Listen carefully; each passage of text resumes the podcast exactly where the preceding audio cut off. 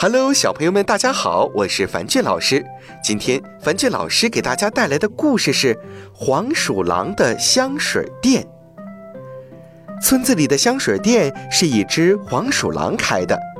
黄鼠狼这种动物啊，可是因为它浑身的臭味而出名的。这个地方的居民也有这个常识，他们到黄鼠狼的香水店里，不是去买东西，而是去嘲笑它的。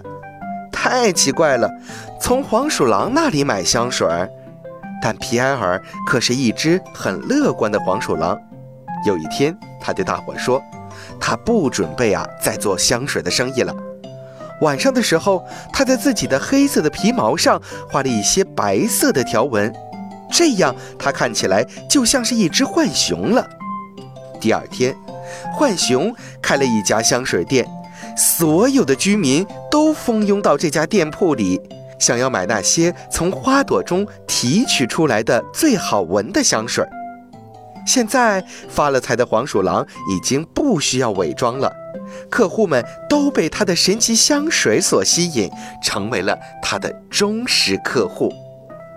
小朋友们，想一想，黄鼠狼为什么会臭呢？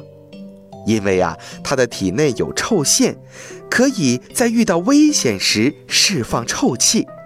人们常说黄鼠狼给鸡拜年没安好心，但实际上啊，黄鼠狼很少吃鸡，主要呢是以鼠类为食的。